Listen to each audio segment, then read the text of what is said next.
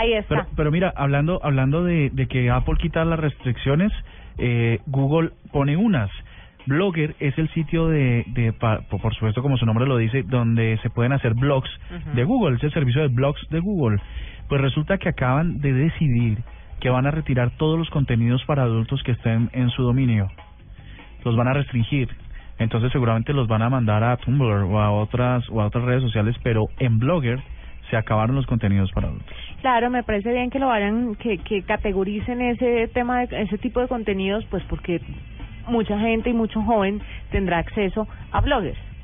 Sí, pero bueno, Y el mismo, son- el otro sitio que han dicho de eso es Tumblr, que también tiene sus problemas. No, pero ah, también se lo van a quitar. Eh, dis- dicen que sí, dicen que no. Caramba, pero esto de la esto de la censura sí nos tiene fregados.